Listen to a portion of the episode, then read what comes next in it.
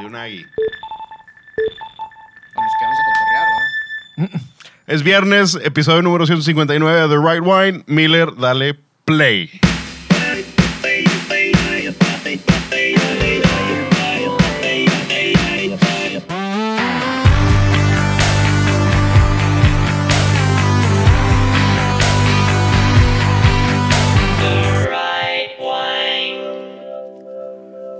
Mauricio, ¿Qué pedo? da la bienvenida.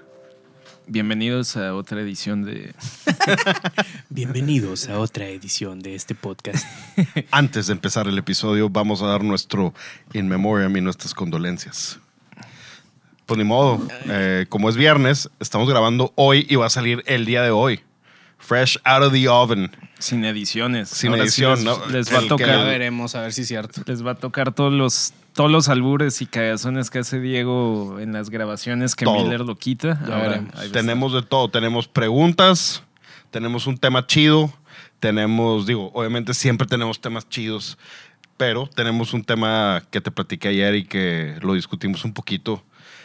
Va, va a medio molestar a algunas personas porque hay personas que sí son muy puristas de ese tema y hay personas que no, ya veremos. Y tenemos, bueno, el In Memoriam, no era broma, no era madreada. La carrera de Drew Brees como presentador, como analista. Antes de eso, Lavar Arrington, los que sepan de fútbol americano, ese mediocre nalga se atrevió a quererse poner al mismo nivel que Drew Brees. No lo hagas, quieres atención, payaso. Y a mí me gusta tuitearles hasta que me contesten y vas a ver que Te me contestan. contestan, güey. Sí, me- me- Ryan Clark de Pittsburgh Steelers me contestó en la temporada, pero sí me cayó, me puso de que, pero, porque le, le puse una manita así, me puso, hubieras puesto mi mano, pero con mi anillo de Super Bowl, y yo, fuck. Ándale, perrito. Me hueva que tengan que andar li- lidiando con personas como Y el, y el güey puso, that ain't even Esa my es- color. Esos güeyes han de, han de estar ser miles, güey. En sus, en sus casas millonarias, güey, contestándole a güeyes como. No, pero en me dio sus- risa en porque sus le- boxers y comiendo eh, 24-hour pizza. de que, you suck. No, es que Exacto. tiró una madreada de, de Nueva Orleans o no sé qué dijo en Twitter y le puse que algo que lo madrean en el show de Pat McAfee, por eso le puse que, hey, 25. Y le puse la manita así y me dice, bro, that ain't even my color. De que, put my hand next time with a big ass ring on it. Y yo de que, ok, respect. Y el güey de que, yeah, yeah, yeah, chido. Ahí tengo grabada la conversación. Pero bueno, descansa en paz Alan White, baterista de Yes. Yes, una eh, gran banda progresiva. Buenísima banda. El disco de Close to the Edge me lo, Es me lo un ponía. EP y ese es de mis favoritos. el de Close cabrón. to the Edge. Sí, está bien cabrón. Está bien Eh, cabrón. yo lo escuché la primera vez, me lo puso mi hermano mayor cuando fuimos de cacería de Borrego a Texas. No me acuerdo en qué parte de Texas. Creo que es en Uvalde, donde fue la, la- la- lo que sucedió. Eh, pinches gringos. Pero bueno. eh, y tocó también con John Lennon y Andy Fletcher de Depeche Mode, el tecladista. El que hizo ese ritmito. No soy fan de Depeche Mode, pero pues es otro músico. Y se fue el nombre de el actor Ray Liotta. De The Goodfellas, grandes actores, grandes músicos muertos ahora. Ahora sí se viene el fin del mundo. Pues, Eh, digo, lo que pasó en Casa Madero, que se metieron personas armadas ayer, ¿Qué mundo le está quedando a Chabelo, neta? y a Willie Nelson, y a Keith Richards. ¿Qué les van a dejar? Y a Ted Nugent. O sea, ¿qué, qué es Ted esto? Nugent no necesita nada más que lo que está dentro de su rancho y todo lo demás afuera vale madre. Se metió en una controversia medio tonta, Ted Nugent. ¿Cuál ahora? Y de- de- eh, co- por cosas de John Jett, que, que no debería estar en las top 100 guitar players y no sé qué madre, si es de que, güey, pues no porque tú no estés. eh, pues, Está bien. es un viejillo y ya nada más. Eh, Pero vamos a, a darle lo que, a lo que platicamos. ¿Te acuerdas o, o cuando estudiaste o cuando llegaste a México, alguna vez escuchaste la palabra redondo, Mauricio? Eh, pues sí, siempre es de los descriptores que más utiliza la gente para, pues para describir vinos. Y ahora lo he escuchado hasta para gente que, que, ¿cómo se llama? Que describe o que cata destilados, que pues está medio raro porque... ¿Crees que tú que es una palabra old fashion? Sí, yo creo que sí. O sea, ya pasó de moda el decir es un vino redondo, porque la, digo, la explicación es un vino redondo es aquel que no tiene aristas. que es una arista? Son dos líneas que se juntan, que eh, básicamente en inglés puedes decir es un edge. Sí, eh, o sea, que no tiene ningún tipo de spike, haz de cuenta. Ah, que, es un spike o un edge. que digo, también yo creo que, digo, para los que ya saben de qué estamos hablando, eh, es uno de los descriptores que la gente más utiliza cuando habla de vinos y destilados, pero siento que también es un descriptor que aunque no sea 100% verdad dentro del vino que estás describiendo, mucha gente utiliza esa palabra también por el tipo de consumidor que todavía hay en México. O sea, por ejemplo, en, en Estados Unidos, si tú vas a un, a un restaurante con un buen sommelier, o sea, y te describe un Riesling o te describe un Sauvignon Blanc, un Chablis, un vino de ese estilo, ellos no tienen ningún problema en decirte que tiene, o sea, ya sabes, de que bright acidity, o sea, una acidez muy marcada, muy fresca. O sea, no tienen miedo porque saben que su consumidor promedio no le tiene miedo a, a esas aristas o esos spikes en los vinos, como por ejemplo una acidez alta. En México todavía el consumidor promedio le dices acidez alta y ya perdiste la venta, güey. O sea, se te cayó porque la gente todavía no todavía no entiende que eso es algo bueno, no algo malo. Y como contexto, cuando, cuando decimos arista y cuando decimos redondo, la gente, bueno, supuestamente la vieja guardia, a mí en lo personal yo digo la vieja guardia, dice, un vino redondo quiere decir que todo esté igual, que, na- que no haya picos, que no haya Taninos, picos de acidez. acidez, alcohol, todo. Exactamente, pero si te digo a ti, Mauricio, ¿cómo te gustan tus Rieslings? Más decir acidez alta, más decir eh, crisp. Alcohol relati- o sea, Bajo. relativamente bajo. Entonces no, no es un círculo, no es un vino redondo, porque así te lo ponen, te ponen un- una cosa redonda y te dice, es que tiene muchas aristas ese vino, refiriéndose a quizás es más tánico de lo que debería. Pues Pero- entonces, ¿cómo voy a describir Un barolo. un barolo? O sea, un ¿Cómo voy a barolo tendría dos super spikes de acidez y de taninos. Entonces, y de alcohol, pues estaría más o menos ahí, o sea, intermedio. Pero eh, la o sea, si tú compras un barolo o un Nebbiolo en general, ya sea de Arpepe o, o sea, de Lombardía o de, o de Piemonte, pues si de verdad te gusta el Nebbiolo, el Nebbiolo italiano, porque el Nebbiolo mexicano es punto y aparte, pero si te gusta el Nebbiolo italiano, pues, ¿qué es lo que te gusta de ese vino? La mayoría de la gente te diría su nivel de acidez y su nivel de taninos, que al final es lo que es lo es la característica que distingue a Nebbiolo de cualquier otra uva. Lo mismo que Riesling, o sea, yo no quiero un Riesling redondo, para un, para un vino blanco redondo, pues me compro un Chardonnay, un Merceau, por decir algo, ¿no? Algo más redondo.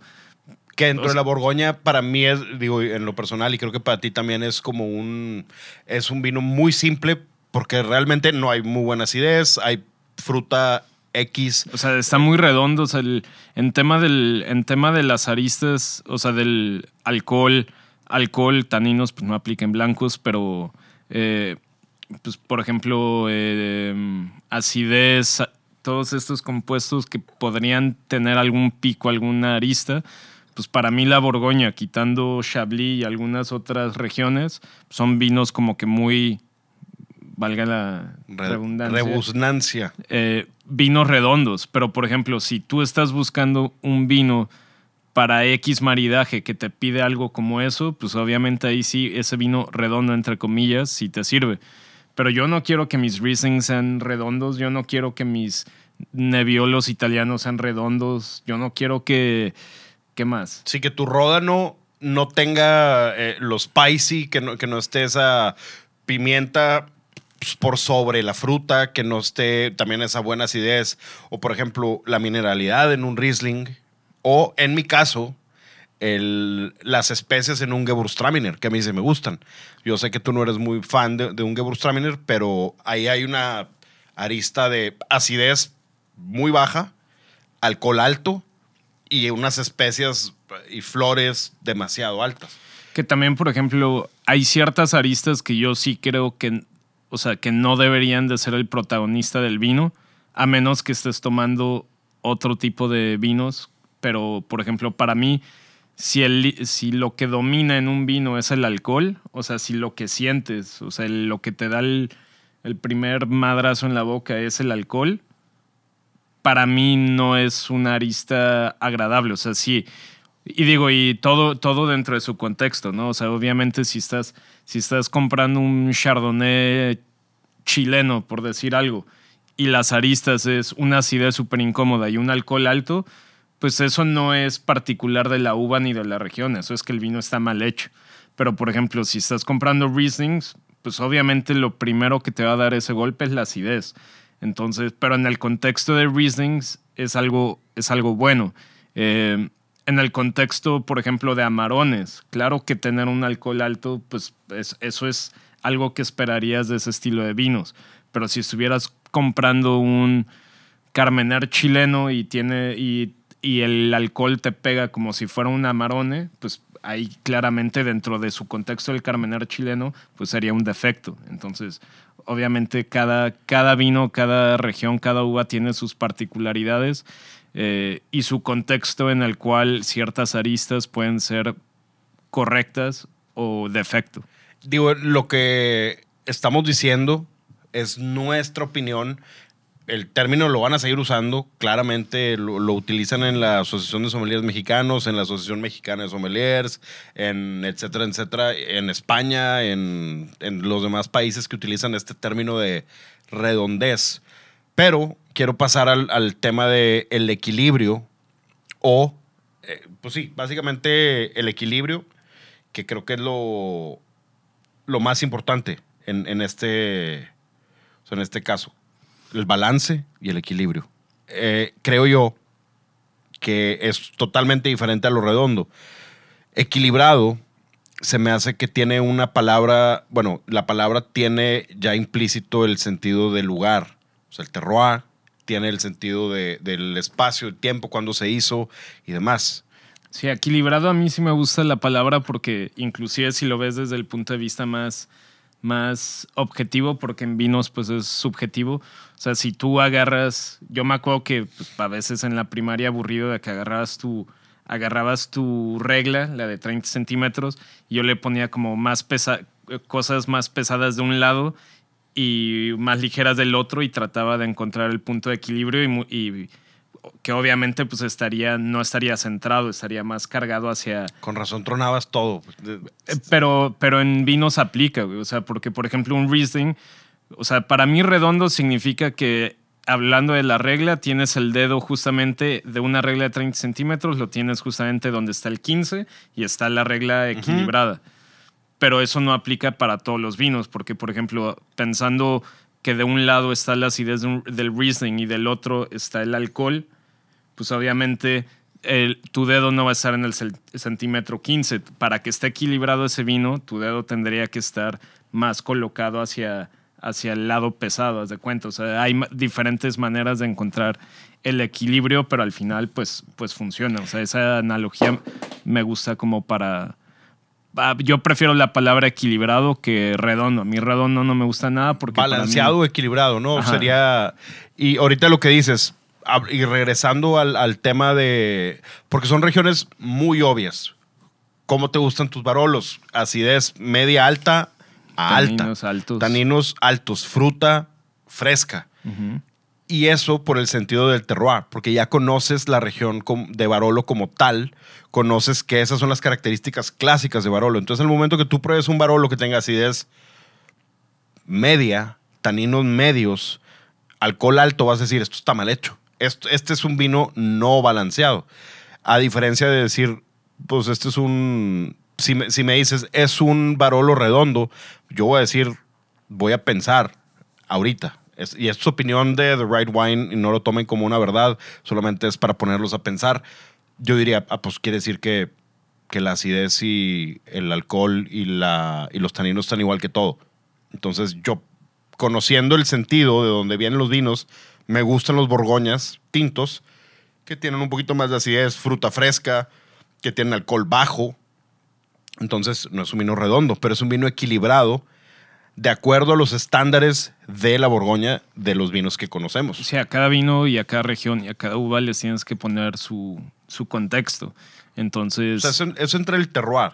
porque, por ejemplo, redondo para mí sería, o sea, si se utiliza la, la palabra redondo como se utiliza en muchos lados, pues para mí es una manera de decir estandarizado o uniforme, porque si tú dices, "Eh, vamos a probar puros vinos redondos en esta cata, pues entonces para mí significa que ninguno va a tener alguna particularidad eh, en, algún, en algún componente que conforma la estructura del vino. Y aparte, pues qué aburrido, ¿no? Más bien, vamos a probar puros vinos equilibrados y ahí ya te clavas un poquito más de que, mira, por ejemplo, champán, tú puedes agarrar un champán y te das cuenta que si analizas el nivel de acidez de un champán es súper elevado, pero ¿qué equilibra el vino? ¿Qué hace que el vino sea un, un vino equilibrado? Pues obviamente el porcentaje de azúcar que le agregan al final, las burbujas, la cantidad de fruta, todo esto en, en mezclado y en contexto y todo unido hace que a pesar de tener una arista muy grande de acidez, como quiera el vino se sienta equilibrado en, en boca. Entonces, eh, Porque así es como conocemos el champán. Ah, bueno, y, y, es así como, es como debería, y así es como debería de ser.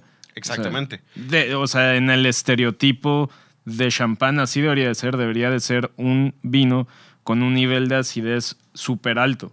Al igual que los Rieslings alemanes. Debería de ser un nivel de acidez elevado. Si te topas con un Riesling redondo, entre comillas, pues es un Liuframilk, ajá, ¿o no? básicamente. O un Blue Nun. Bueno, quién sabe, porque ahí la arista para mí sería No hay El alcohol y- azúcar. Y, no hay, y hay mucho, sí. Ok. Eh, es- eso es algo de lo que queríamos sacar del camino y si les interesa y si les gusta ese tema, es un tema que nos podemos meter más porque dijimos que este episodio iba a ser un poquito de QA, pero quería sacar yo eso de- del pecho porque no tenía con quién platicarlo, Mauricio. Eh, me siento solo. Entonces, te, te- pero es bien interesante porque hay gente que a lo mejor nos va a decir, es que no entienden el término redondo. Pues sí lo entendemos, nada más que es un término que yo creo que ya está pasado de moda y aburrido. Eh, y, y son vinos aburridos. Si me dices, eh, ok, pregunta para ti. Un vino de Napa Valley, ¿cuál es la arista que te hace que no sea un vino redondo? Un buen, por ejemplo, el Mayacamas que te Ujú. tomaste hace una semana. Pues yo diría que. Sin mí. Yo, yo diría que una. O sea, lo que, por ejemplo, a mí me gusta de Mayacamas y que para mí no lo hace un vino redondo, pero sí un vino equilibrado, sería que tiene un tantita más acidez de lo normal que tendría el Cabernet Sauvignon promedio de, de Napa. Eh, Del, entonces, del valle, ¿no? Sí, Digo, del valle. Porque estás, estás sí, en- en la montaña, o sea, comparado con un, digo, me voy a ir al extremo, pero con un Keimus. Por ejemplo, Keimus para mí sí es un vino redondo, porque no tiene el nivel de alcohol, de dulzor, de acidez, todo está redondo, güey, todo está, no tiene ninguna particularidad y Bueno, por eso es creo más, yo que tiene tanto éxito, güey, te- comercialmente hablando, güey. Difiero. Creo yo que el alcohol es más alto de lo normal, pero sí es redondo en el que es un vino en esteroides. Sabe a mucho chocolate, sabe a mucho alcohol, sabe- no tiene acidez, A sabe muchos a, aditivos. a muchos aditivos y demás. Ni modo. Pero, Eh, por ejemplo, para, para un consumidor promedio, güey, por ejemplo, si tú y yo nos sentáramos a, a probar vinos con pura gente clavada en el mundo del vino y no necesariamente que sepa de vinos como tú, yo, como otras personas en, en México y en Estados Unidos, pero so- solamente alguien que esté clavado y que tome mucho vino, te garantizo a que si le sirves un Keimus, no les va a gustar. Pero si nos sentamos con puro señor o señora que les gusta el vino pero a nivel usuario y a- igual y han probado tres, cuatro vinos por ahí, pero les sirves un Keimus, les va a gustar, güey, porque no tienen ningún nada que en su boca sea de que ah, la acidez está muy agresiva o ah, está muy tánico o, o está muy seco, nada, está, está redondo y por eso pues, tiene Es lo mismo que Vega Sicilia. que- por que- eso, por eso tiene éxito Keimus para mí dentro de un segmento de, de clientes que les gusta el vino, pero no están tan clavados. O sea, yo, por ejemplo, a mi papá, que no es como que sabe los tecnicismos del vino, pero entiende muy bien lo que le gusta y lo que no, y ha probado muchas cosas conmigo. Saludos a tu papá. Saludos. Y a tu Eh, mamá también. Por ejemplo, a él no le gustaría ni de chiste Camus, la neta. O sea, porque no, porque se vuelve un vino muy sin chiste. Para mí, para mí redondo se me hace un vino equivalente a un vino aburrido. Porque pues le falta, le falta algo que el, no sé, que, el, que una particularidad como la acidez, como taninos, al- algo que diga, ah, pues esto es diferente. La palabra, te- creo que la palabra en específico es edgy. Ejemplo, la Ribera del Duero no tiene nada de emocionante. Y, y sí, ya hay gente que me ha mentado la madre que es que Vegas decir sí es el más, vino más cabrón del mundo. Y a ver, y, y por decir No que no es malos. sí, por decir que no es emocionante, porque lo hemos platicado, no significa que no nos guste o que los vinos no sean buenos. Es más, de hecho, en, en Joyas de Mayo les vamos a mandar dos muy buenos ejemplos de, de Riberas del Duero. Pero eh, a lo que vamos es, es un vino como muy, eh, ¿cómo decirlo? Pues redondo. Redondo, básicamente. O sea, están muy bien elaborados, están, están ricos, están, le gustan a cualquier persona que sepa uno de vinos, les va a gustar, pero no, digamos que para mí Rivera del Duero no se me hace de los vinos más eh, inolvidables, el que sea, güey. O sea, Sí, no, eh, para mí habrá- es una región no emocionante. Es lo mismo que un Malbec de Argentina. A mí se me hacen vinos, están correctos, pero no tienen nada emocionante, no son edgy, no tienen algo Le falta la buena salsa, dices. eh, exacto. Le falta, por ejemplo, en los destilados aplica el, el que esté redondo porque están estandarizados. Y si no están estandarizados, pues pueden ser un mugrero. Ejemplo, Miller ahorita se está zumbando un ombligo del diablo madrecuiche. ¿cuándo vamos a abrir el mexicano, güey? Pues es que lo tiene secuestrado. ¿Dónde chingados está? En mi casa, pero primero hay que Ah, acabarnos los de aquí, güey, no mames. Pues, digo, ahorita Miller es el único que está tomando madrecuiche. Es que a Diego le duele la panza. Y tres chorrillos. Pues Tráete los, los chocitos. Y, y es un. Y, y es redondo. Aplica que sea redondo. Porque tiene. Bueno, tiene un muy buen porcentaje de alcohol. Tiene buen sabor. Está la frutalidad. Están lo- los sabores terciarios también. Pero, en- pero, por ejemplo, a mí lo que me gusta de los destilados, digo, ya que, ya que metiste el tema de destilados, y, y gracias hablando por, en, gracias por patrocinar el episodio Ombligo del Diablo. Y hablando en particular de este, pero pues también, por ejemplo, de, de algún buen algún buen Macallan, güey, por ejemplo. O sea, no sé, un buen whisky, algo así. Este. A mí, o sea, sí son redondos, pero yo diría que también son. También son equilibrados, güey. ¿Por qué? Porque aquí, obviamente, en los destilados, por ejemplo, el ombligo del diablo creo que está a 48 grados, ¿no? O sea, Sí. claramente, claramente tiene una arista muy marcada. Así como el Riesling tiene su nivel de acidez, la arista marcada es el alcohol. Pero una cosa es que se sienta, o sea, que se sienta como una arista incómoda, como una arista que digas, ah, no, este es, esto es más aguardiente que, que mezcal o que whisky, o que a pesar de sus 48 grados de alcohol, tú le des un trago y digas, Está de que- integrado. de que, wow, o sea, está, está equilibrado. O sea, no, no sientes al, Obviamente tiene 48 grados de alcohol, obviamente lo vas a sentir, pero no debería de ser un.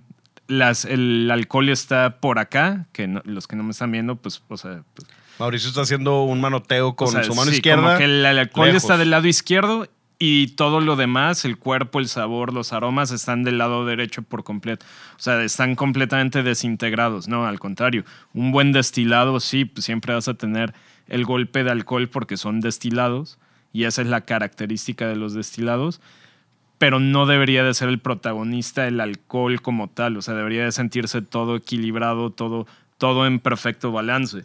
Que, por ejemplo, a mí, regresando a Riberas del Duero, por ejemplo, los Riberas del Duero buenos que yo he probado son Riberas del Duero que normalmente están en viñedos un poquito más elevados, que tienen un poquito más de acidez, se sienten más frescos, Pero si te vas al prototípico Ribera del Duero de 300 a 450 pesos, se me hacen vinos ricos, no tienen pedos, o sea, no tienen defectos, cumplidores, lo que tú quieras. Pero se me hacen vinos aburridos desde mi punto de vista. O sea, como que no que tienen. dices, ahí está. Eh, O sea, y si alguien se emociona con. Si alguien de verdad se emociona con un Ribera del Duero, o sea, con un roble, o sea, que digas, wow, life changing, pues no hay pedo. pues no Está hay bien. pedo, pero desde nuestro punto de vista, creemos que, por, que, por ejemplo, un, un Beaujolais de 450 pesos es más life changing que un Ribera del Duero porque tienes más particularidades, es más, es más, ¿cómo se llama? Es, es mucho más mineral, tienes más acidez. Es, es un poquito más, pudiéramos decir, funky y, no, y utilicé Air quotes. air quotes. No, no quise. Gracias, Miller. Ya le dio pena a Diego que dijéramos que tiene problemas estomacales, entonces ya. No tengo ningún problema, nomás. ahora sí. Nada más me estaba haciendo porque es viernes y dije, ay, bueno, le voy a dar suave. Pero pues bueno, al parecer no. ¿Cuándo le das suave a este güey en viernes? El- salud, Salud, salud. salud. Salud por ser viernes y que el episodio salió hoy mismo. A ver. Mm. Mm. Oye, bueno. Ese, ese- de ese tema, vamos a, a dejarlo ahí. Porque digo, creo que es, es todo lo que tenemos que decir. Está, es muy interesante, uno, porque, pues, al decir arista es un edge. Edgy. ¿Qué, qué puede ser edgy? Si escuchas. Es más, te lo voy a poner así de fácil, Mauricio. El día de hoy, viernes, salió el disco nuevo de Liam Gallagher. Qué asco. Está bien, para ti. Que es un asco para ti. El disco, el disco está. El Prefiero disco, escuchar el disco de Cri Cri que. no, no, no, espérate, espérate. Ahí te va El esto. cassette. Eh, bueno, el El- el- cassette. el- los discos de Oasis no son edgy. Son discos redondos. Redondos. Son safe. O sea, son discos safe de tres, cuatro acordes en el círculo de, de sol siempre con capo en algún lado. Jack White sí sería algo edgy. Edgy sería Jack White o los White Stripes cuando salieron. O, Que, que aquí no estamos diciendo que sean mejores, simplemente. Digo, yo sí creo que Jack White es mejor que Oasis en, todo, en todas sus bandas, formatos. Digo, checa sea. las cuentas de banco de cada No, uno no, y, sí, y yo creo que uno no, es mejor por que otro. Pero, por ejemplo, habrá gente, habrá gente que, ok, sí, lo que hace, lo que hace divertido igual y a, a Jack White, a una persona le puede cagar. Hay Lo- gente que no le gusta para nada el sonido de Jack Lo White. que hace edgy a un Beaujolais o a un Riesling alemán o a un Gruner austriaco, a otro tipo de consumidor lo puede odiar. Entonces no estamos, no estamos diciendo que uno es mejor que el otro, sino simplemente es... Hay de todo para todo y hay gente que les gusta lo aburrido de Oasis y los Gallagher y hay gente que les gusta más... eh, pues, Ahí te un ejemplo. Que, eh, salió también algo, y lo recomiendo al 100%.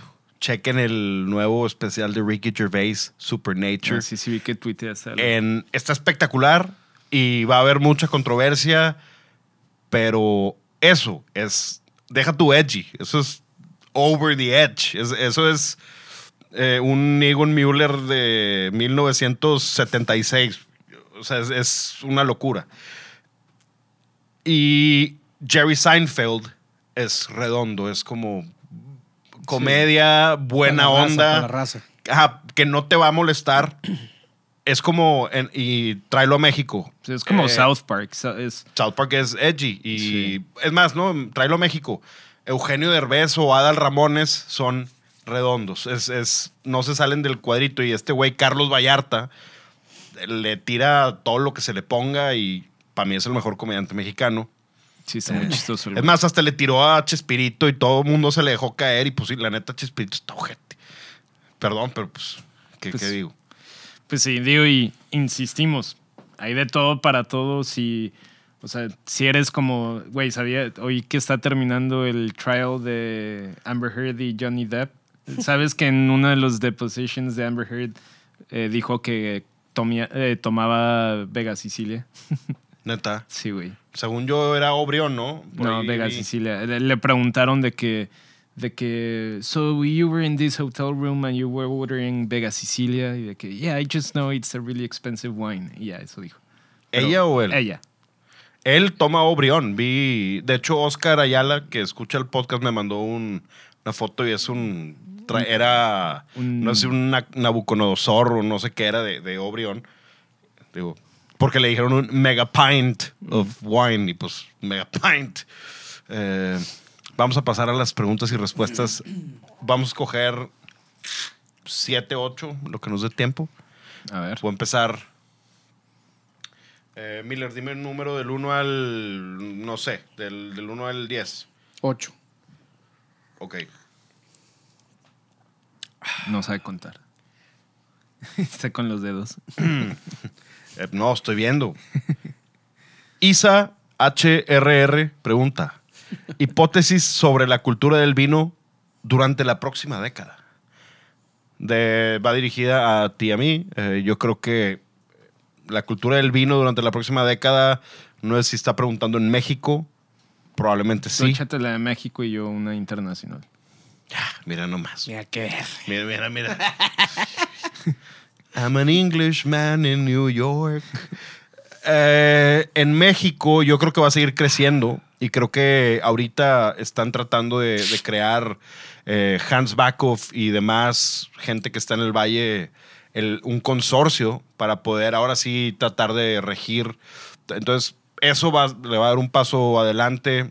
Eh, en la próxima década yo creo que va a entrar mucho más dinero, no del gobierno, sino de, del, Privado. de lo privado y va a beneficiar mucho a los lugares y va a haber pues regiones en México como Aguascalientes, Zacatecas y Querétaro que están haciendo más vinos. Entonces, entre más, mejor, mientras lo hagan bien, mientras... Mientras sí- el enfoque sea calidad y no conciertos de Julián Álvarez. Exactamente. No puedes esperar que todo sea bonito. No, no, obvio no. Sí, Obviamente. pero, pero si le vas a meter dinero ya, te cuesta no sé cuánto traer a Julián Álvarez, millones de pesos quizás, pues méteselos a- al sistema de regado. Pero digo, diferentes enfoques para so- diferentes O para socios. un restaurante bien verga. Y con eso ya. A ver, No internacional. internacional. Yo creo que yo creo que cada vez, digo, ya se, ya se empieza a ver, pero cada vez va a haber más cambios dentro de las re- eh, dentro de las regiones clásicas de Europa y el mismo consumidor va a buscar nuevas regiones de vino por dos cuestiones. Una, sí por moda y porque está de moda no tomar lo tradicional, pero también, pero también por precio. Yo creo que ya muchas regiones clásicas como Burdeos, como Rioja, como, como Borgoña, Brunelos, etc., están saliéndose de los rangos de precio del consumidor joven. Entonces, lo que yo creo es que los mismos jóvenes que no van a dejar de tomar vino, pues van a hacer activamente una búsqueda de regiones nuevas, no solamente por probar cosas nuevas, sino también por cuestión de precio. Bien, suena interesante.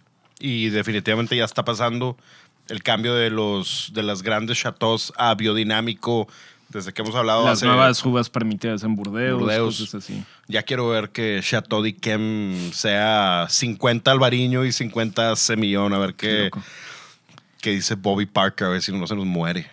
Güey, eh, mandé unos clientes la siguiente semana a Chateau d'Yquem. A ver qué tal, güey.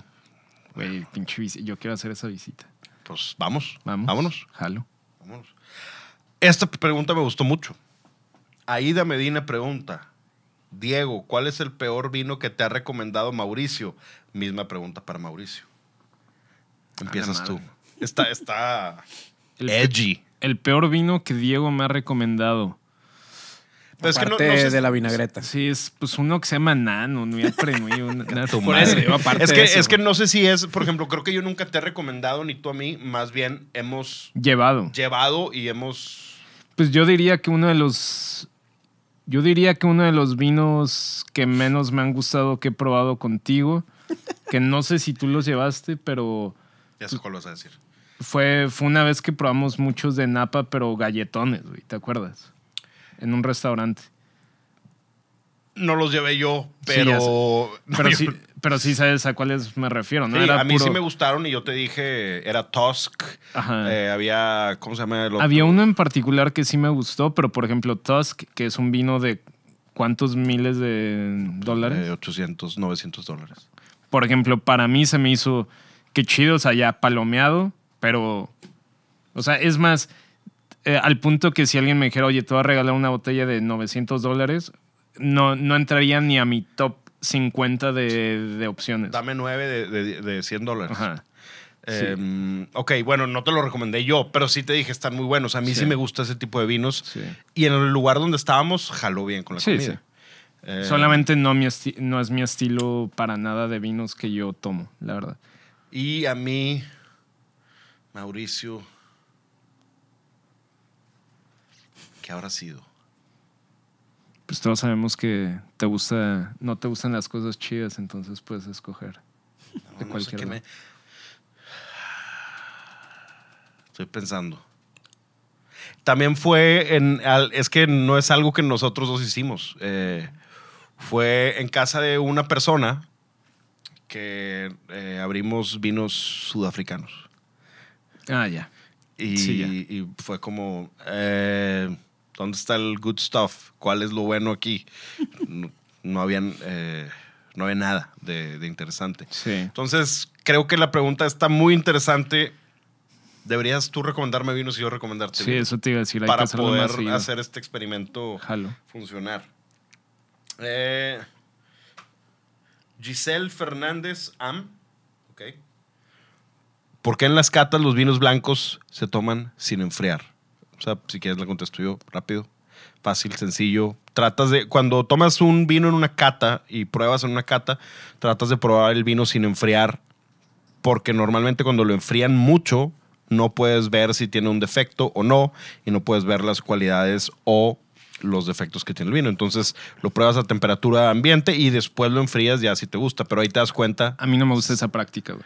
Pues, Porque, porque si de por sí la gente está peleada con, con los vinos blancos, es, es injusto, güey. Porque si lo aplicas así para blancos y tintos, entonces el blanco se debería de tomar a temperatura ambiente y el vino tinto se debería de tomar o súper frío o caliente para, para sacar los el mismo tipo de, de efectos. O sea, el vino tinto sí lo sirven a temperatura de consumo, pero el vino blanco lo sirven caliente.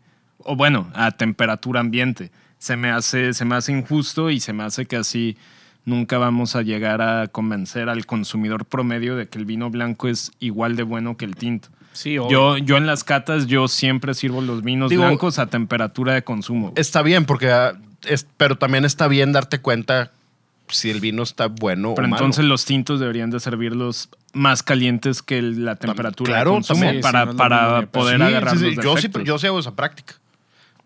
Igual, los dos por igual. No es como que el tinto, ah, dejan frío el tinto. El, pues no. Te voy a dejar con esta pregunta. ¿Por qué los vinos del valle tienen tanto olor y sabor a Jamaica? Ok. A Jamaica, bueno, o sea, sí. Ah, sí. o, ah, Sí. explícame cuál. Tengo que. Sí, dale. A mí, todo el. ¿Por dónde empezar, güey? Eh, es que, por ejemplo, para mí, tema de Jamaica. Date como magnate. Para mí, tema de Jamaica, a mí a veces lo percibo más como. como chamoy, por así decirlo. Como, algún, como un sabor como medio tamarindo, jamaicoso para algunas personas.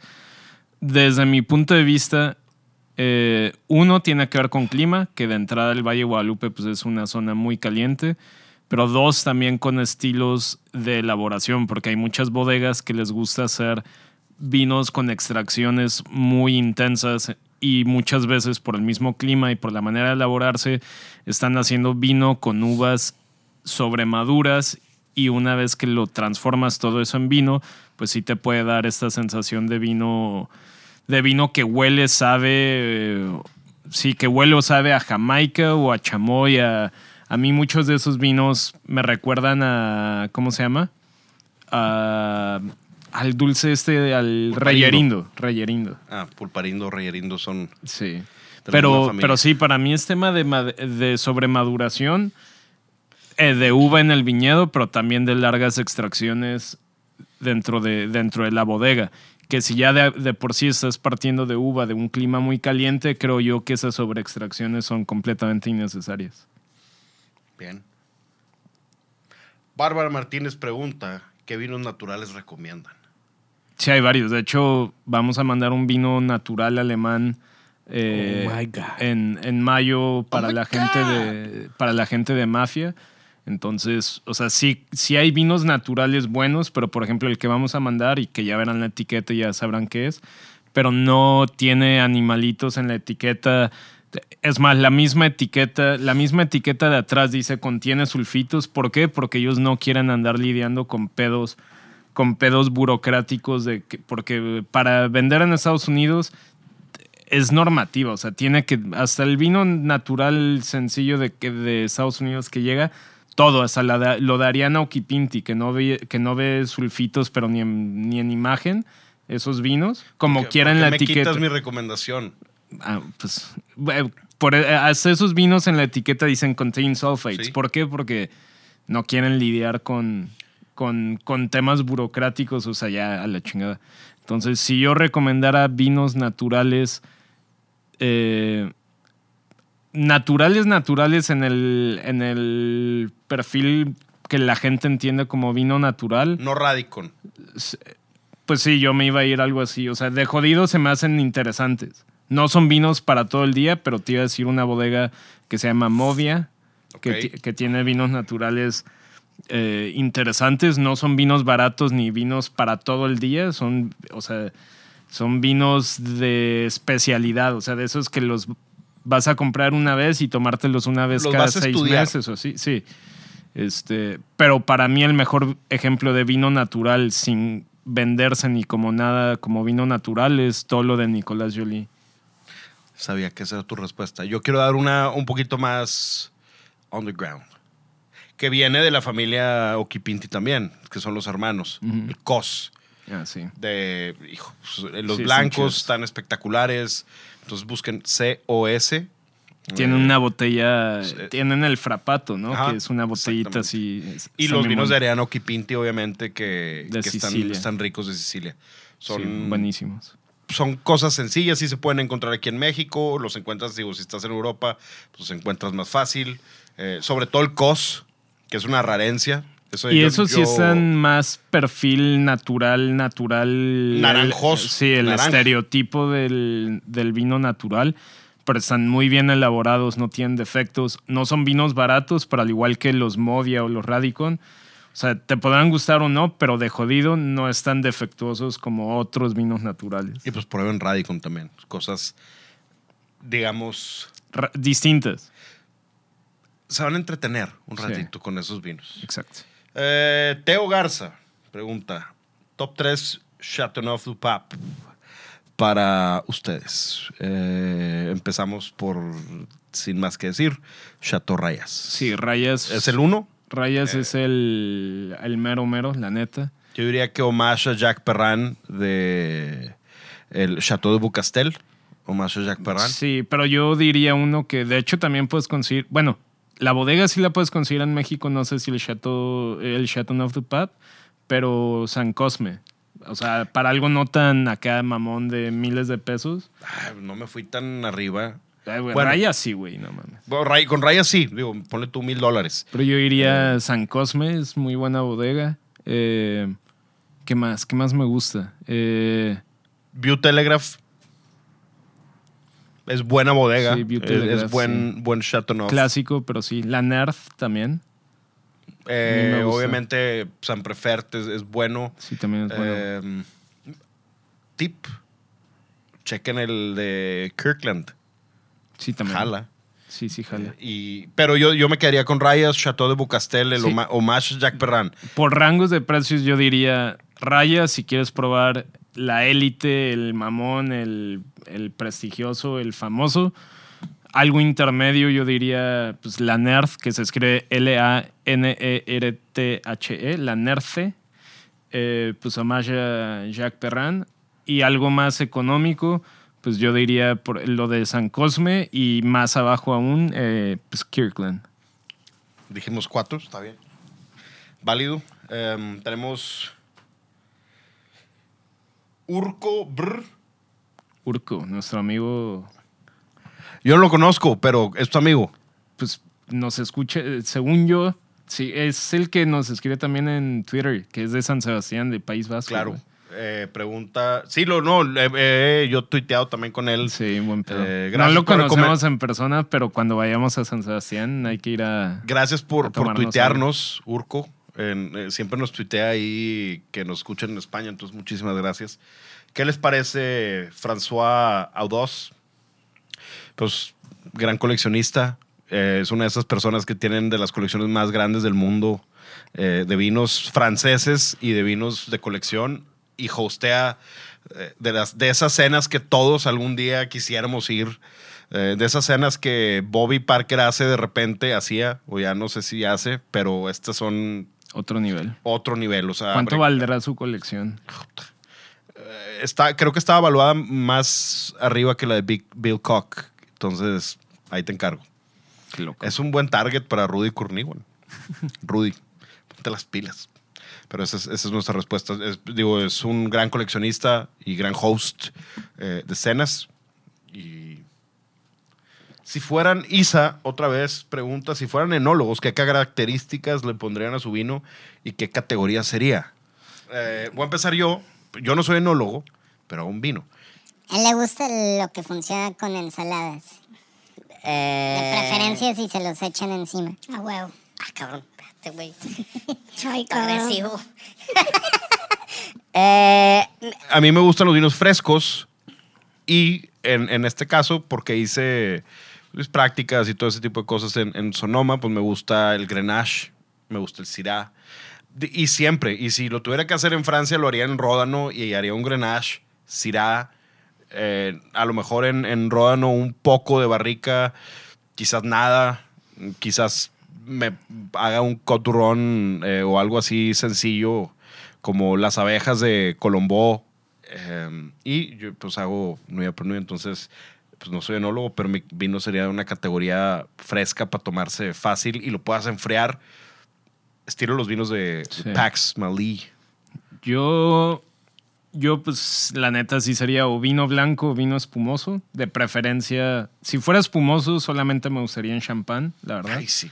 Tú no vas a poder hacer champán. Güey, es que a mí cava sí me gusta, pero, pero me gusta más champán. Prosecco está muy rico, pero normal. Eh, para mí, o sea, si yo me fuera a dedicar a hacer esto. Pero la neta, si yo pudiera y... O sea, si fuera mi vino, sin duda sería en Alemania y sí sería en, en Mosel, la neta.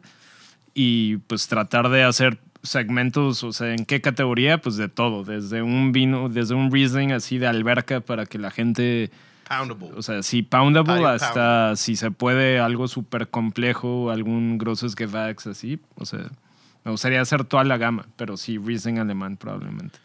Bien, pues estamos... Que no es noticia para nadie. neta. Sí, digo, ya Mauricio se volvió un disco rayado, entonces vamos a tener que contactar a alguien. Eh, esta pregunta está bien interesante. Le voy a dar un trago a mi mezcal. ¿Cuál es la receta de la vinagreta nana? Tres partes aceite, una parte vino. Mira, no porque estés desempleado, me vas a estar madreando. Shallots, ajo y un poco de miel para que emulsione. Huevo. Don Serras pregunta: ¿Cuál ha sido el maridaje más or- orgásmico que han tenido? Mm, Vamos a incluir a Miller en esta pregunta. la neta, el mío, y de hecho estaba hablando, hablan- eh, ahora que fui a un congreso en Cancún, estaba hablando con unos españoles. Estaban hablando de. Estaba hablando con unos españoles que les sorprendió que yo fuera tan fanático del Jerez. Eh, uno de los mejores maridajes que he probado en mi vida ha sido pescado frito. O sea, sin irme a algo súper mamón, porque luego, si hubiera alguien más aquí, diría de que Chateau d'Yquem con foie gras sellado. No mames. O sea, sí, pero no mames. Este. Que, que si alguien dice eso. No, pues qué chido, güey, pero. o- ok, güey, o sea, es mucho más fácil que alguien, por ejemplo, mi maridaje, el más impresionante que he tenido, del que más me acuerdo, es. Era pescado frito, porque estábamos en el puerto de Santa María, que, que es donde hacen las. Digo, en Sanlúcar de Barrameda, que es donde hacen las manzanillas. Andalucía. Y nos sirvieron pescadito frito, como, como decían los chips. meseros, que era básicamente un, un pescado frito con una, con una manzanilla súper fría. No mames, delicioso, güey. Qué rico. Buenísimo. Para mí, hay dos vinos que son perfectos para cosas fritas. Champán, obviamente, pero manzanilla. No hay mejor vino para mí para comer cosas fritas que la manzanilla. Manzanillas. O eh, fino, o un fino. fino. Delicioso. Creo que funciona. Delicioso. Miller, No, no sé, güey. No digo, sé, puedes decir desde el KFC con champán que hicimos. Eso es, fue orgásmico. Aunque estuvo bueno, pero no, creo que ese no fue. No fue ¿No? mejor, güey. Puede ser otra cosa, güey. Puede ser una carta blanca y unas, mo- Ajá, y sea, unas no mollejas. Uf. En No el sé, Moritas, güey. imagínate unas mollejas del Moritas con, una buenas, carta. Sí, boni- Son las mejores mollejas. De, bueno, no, y las de la embajada aquí en Monterrey también están bien buenas. Hace mucho que no veo la embajada. Sí, están bien buenas las mollejas. No sé, güey. Chance de las últimas veces, que ya fue hace muchos meses, cuando estaba todavía en el otro depa, que me armé acá un picañón con madre. Luego eh, unas papas galeana ahí con mantequilla y desmadres. Eh, ah, de las eh, estilo aciditas, güey. Así que con limón. Una vez las llevaste a casa de Andrés. Sí, después de ese día. Y luego, ¿qué más era? Unos portobelos ahí con queso y espinacas. El, el único pedo es que no me acuerdo qué pinche vino era. Era un, un tinto, pero no me acuerdo cuál era. Pero me acuerdo que estuvo al puro pedo al final. Todo bien cabrón. Ok. Al chile no me acuerdo cuál era, güey. Sadly. Yo creo que suena muy bien. Yo creo que mi maridaje favorito. Y no, no voy a decir Chateau d'Yquem con, con foie gras, aunque sí lo haya probado y está espectacular. Sí, sí. O sea, no digo que no, pero, No. pero es que sí, una botella de 8 mil pesos y algo que no se consigue en ningún lado en México más que en cierto. O sea, no mames. Voy a decir un vino que, que sí es- se sube a lo mejor un poquito. Pero fue un eh, George de Vogue, Chambon Musigny con codorniz. O sea, No, un Pinot Noir muy mamón de Borgoña con. Con una codornicita con un puré al lado de poro. Sí, espectacular. Sí, jala. Increíble. jala. Eso fue, y curiosamente, fue en The Hitching Post, en Santa Nice. Bárbara. Y obviamente pensé, pues la codorniz, terminé pidiendo tres platos de codorniz. Y Digo, para llevar una, también. digo, estás una codorniz chiquita, güey. Sí, no, y lo sea una mismo. cornisa adulta, pues la neta. Sí, no, pues, no es es de este mucho. tamaño. Sí, no es mucho. Me traes lo mismo, pero para llevar. Para llevar. Sí, lo mismo que me empaqué ahorita para llevar, por favor. Exacto. Eso debería ser un... eh, todos deberían ser eso, nada más. Pero bueno, esos son nuestros maridajes orgásmicos. Em, a ver, acá están más preguntas. Vamos a terminar. Eh, Martín Báez pregunta que cómo definen un vino si es bueno o malo. Em, aristas y Equilibrio. equilibrio. Realmente, si tu vino tiene más alcohol del que debería tener y sientes el alcohol realmente, pues no, no es un vino equilibrado. Si Eh, tienes, si estás tomando, si estás tomando algo que debería de ser tánico y ácido como un Barolo o como un Nebbiolo italiano Y no lo y no es. lo es, no es un buen vino. O sea, para, la- para el contexto de lo que hablamos, no es un buen vino. Un, un Riesling alemán que no tiene altos niveles de acidez, no es un buen Riesling alemán. Y otra, otra vez, siempre hemos dicho nosotros, el mejor vino no es el que más te gusta. El mejor vino es el que mejor hecho está, realmente. Más equilibrado, que, que tiene su terroir, su sentido de pertenencia al lugar. Y si, eh, o sea, la frase está mal dicho, o sea, más bien, porque, o sea, no tienes que justificar por qué tomas lo que tomas, o sea, si Sí, resulta... que, que le- ajá, que si nos valga madre a nosotros y a ti. O sea, si resulta que Keimus es el vino que más te gusta, está bien, pero no es el mejor vino del mundo. Hoy un día va a llegar a patrocinarnos Keimus y van a escuchar y van a decir, ah, no, nos, nos tuvieron chingue y chingue durante tres años. Pues nos clavamos, eh, nos traemos la laptop, escuchamos todos los episodios y a borrar todo lo de Keimus.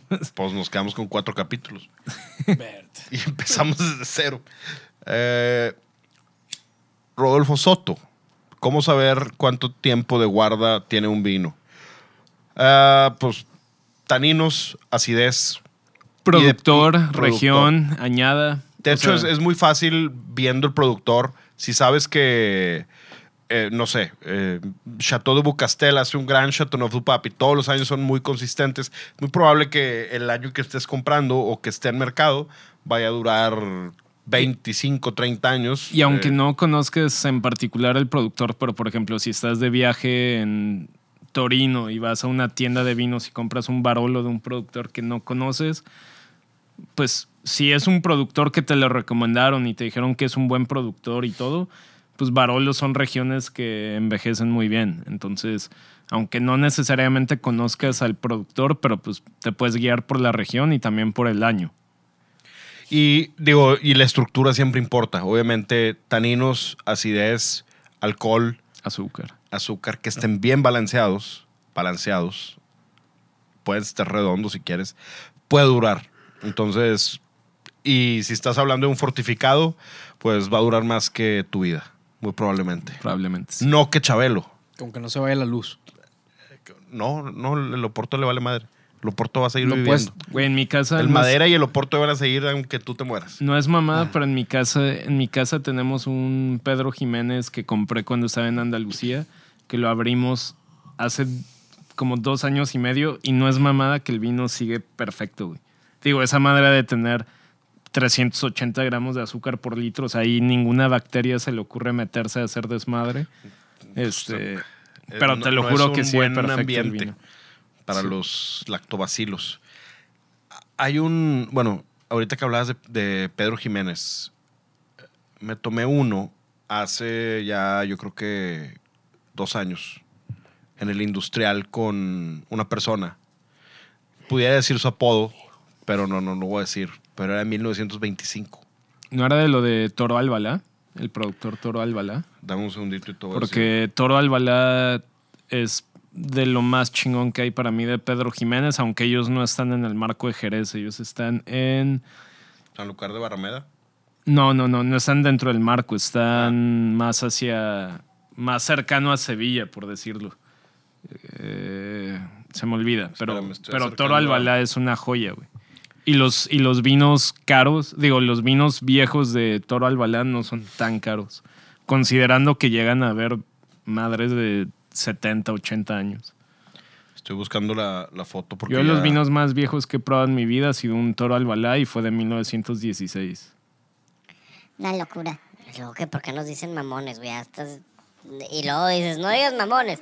Y tú te avientas el más mamilas de todo. Pues ya estamos terminando el episodio, güey, como quiera. No pasa nada. Espérame, ya lo voy a encontrar, ya casi llego. Pues sí, pues. Sigue diciendo algo en lo que encuentro. Eh, Sigue diciendo algo. Aquí está. Hago zoom. Al bar. Solera. 1927. No era 1925. 1927. Qué chingón. Y, Moraleja, tomen, tomen Jerez. denle tomen. Jerez. den- denle chance al Jerez. El Jerez es vida. Y si su única experiencia es con tío Pepe, tío Pepe es el equivalente a tomar un durraga de vino chileno. Nadie se salva en este show. Pues ese ha sido el episodio número 159 de The Right Wine. Ya nos falta uno para 150. Que diríamos que vamos a la mitad del camino, Puede ser, puede ser. quizás. Halfway there. La cara de Milo. Ay, cabrón. Güey, espérame, cabrón. No, ya, ya, ya cuando tengamos el, el estudio al lado de, del cielo, ahí, ¿Por qué ahí, güey? o nada más, para que te traiga buenos recuerdos. No, hombre, güey.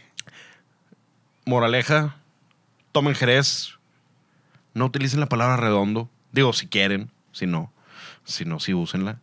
Preferimos nosotros utilizar equilibrado o balanceado y chequen el tema del terroir, es interesante.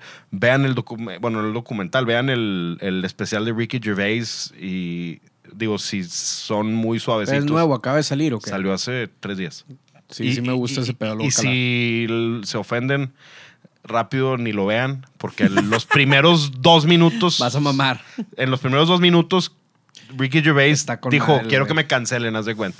Y huevo. pues no, no, no pasó, pero no, no creo que pase. Y chequen los demás capítulos, chequen uh, The Right Wine Mafia, trwmafia.com Y las redes sociales de Mauricio son. Es Mau León, Mau con dos Us y Some Travel MX que eh, han caído varias personas del podcast. eh, una en particular que le organizó un viaje Portugal, España, Bordeaux. Se me olvidó una pregunta, O sea- espérame. Ahorita te paso la factura de, por tus clientes. sí, güey. Porque pues eso, pues, que salpique. Pero sí, gracias por la oportunidad de hacerles estos viajes. Se les van a pasar chingón. Oscar Zamora pregunta, ¿cuál es el género musical favorito de cada uno y con qué vino prefieren escuchar esa música y por qué? A la madre, qué difícil. Gran pregunta, se me había olvidado. Este. Género musical favorito. Eh, puta, es que suena súper teto, pero. Pues diría como, no sé, Música indie rock. clásica con... No, co- como indie rock. Es que ya es bien difícil decir un género en específico, Sí. ya todo y aparte de indie, ya, es- ya hay cosas indie entre. com- Es más, la palabra indie. Indie es independiente. caga. Indie Ajá. quiere decir que es independiente, Sí. que no tiene disquera. Eso es lo único. Sí, por eso. Pero. Que al principio eso quería decir un sonido, pero ahorita ya no quiere decir eso. ya Por eso, sonar por eso ya me, por eso ya me caga esa Exacto. palabra porque no sé, o sea, no significa nada. Hay cosas indie súper buenas y hay cosas indies, entre comillas, que están de la chingada. la Sí, neta. puede ser un- Este- una banda independiente con chingo de lana y va a los mejores estudios y Sí. todo. Y, porque el sonido indie antes era de que sonaba como a tu garage, haz de cuenta. Pues Jack White es indie, Pues, pues sí. pero pues tiene su propia disquera. Pero y- bueno, yo diría, haz de cuenta, el género que sea Jack White podría ser uno o... El la rock and roll. O la neta hip hop también, Ok. rap, así en ese plan. Y champán, rapero. todo, todo con, todo con champán, la neta. Va, Miller, a ver. Junto con tus redes sociales. Eh, at José María Peña Garza, at Sintonía Canábica. y sí, sí está difícil, la neta, porque yo sí escucho de muchas cosas y como también me puede gustar algo de como rap o hip hop, por ejemplo, el, el pasado de Snoop Dogg o el nuevo también está, está bien chingón. O onda eh, John Batiste o Batiste, no sé cómo se Disque- diga. discazo. Está Sí. bien chingón. Pero en general me gusta más, tal vez un poco de como rock o funk, pero también aprecio mucho ese tipo de, De discos género. como los que acabo de mencionar. ¿Y qué vino? Eh, híjole, güey, yo creo que un, un rosadito, sí, acá bien fresco, güey, en Regiolandia, con calorchito, güey, alberquita Jala. y musicón bañado. Un cumbión rebajado de esos de, de donde andabas ayer. a huevo, güey. También, puta. Mamalón, tomando de la Magnum así, de que, directo de la Magnum. Nadie me está viendo, pero esto debe haber sido un TikTok, eso que hice. Em, las redes sociales del show son at The Right Wine Podcast, at Diego de la P, at The Right Wine Mafia. Y yo diría eh, funk, algo de, de- de funk, algo, por ejemplo, Maggot Brain Feel de, Good Funk. de Funkadelic, ese disco. Maggot Brain de Funkadelic o rock and roll straight, así, rock and roll con... Fíjate que, que con, con un algo ro- rosé también, diría... Ahorita, en este momento, mi humor dice que un Zweigelt rosé eh, de Domaine Vacau o puede ser un Jean-Luc Colombo de Provence o... Pero sí, o sea, es clave lo que acabas de decir con el mood de ahorita, porque puede ser en algún otro momento. Sí, cambia, Y total. quieres algo su- más suavena, güey, acá chill y tal vez te avientas un, un tintito. A- ahorita o que algo- a- algo, allá que estaba en Todos Santos estaba tomándome un Dissonance que hace Aaron Pott, es un Sauvignon Blanc, Blanc. De, de Napa, escuchando Tropicalia a Jorge Ben Hor, entonces eso estaba puro buena onda. Entonces ahorita estoy quiero, hace calor, quiero un rosé. Sí, la música Y- está Un más... pinche mezcalito también. La ¿por qué música no? es cambiante, pero para mí, lo que sea, todo lo que dijeron yo lo escucharía con champán, la neta. Yo- y, digo, y no descarto champán, es más, una Ruinart Blanc de Blancs ahorita. Sí, que- Cállate, shut up, man. Ya se me antojó, güey, también. Pinche champán chingada. Es madre. Feel Good Friday y a lo mejor están escuchando esto hoy, a lo mejor lo están escuchando mañana. Ya saben que The Right Wine es su vacación mental de una hora. Gracias por escucharnos. Vamos a despedirnos con algo que a mí me gusta mucho en lo personal. Es un disco que salió en 1994. Es el nombre del disco y es una gran banda. Y esto se llama Stranger Than Fiction de Bad Religion, porque a veces la realidad está que la ficción. Gracias por estar aquí, pudiendo estar allá. Bye. Bye.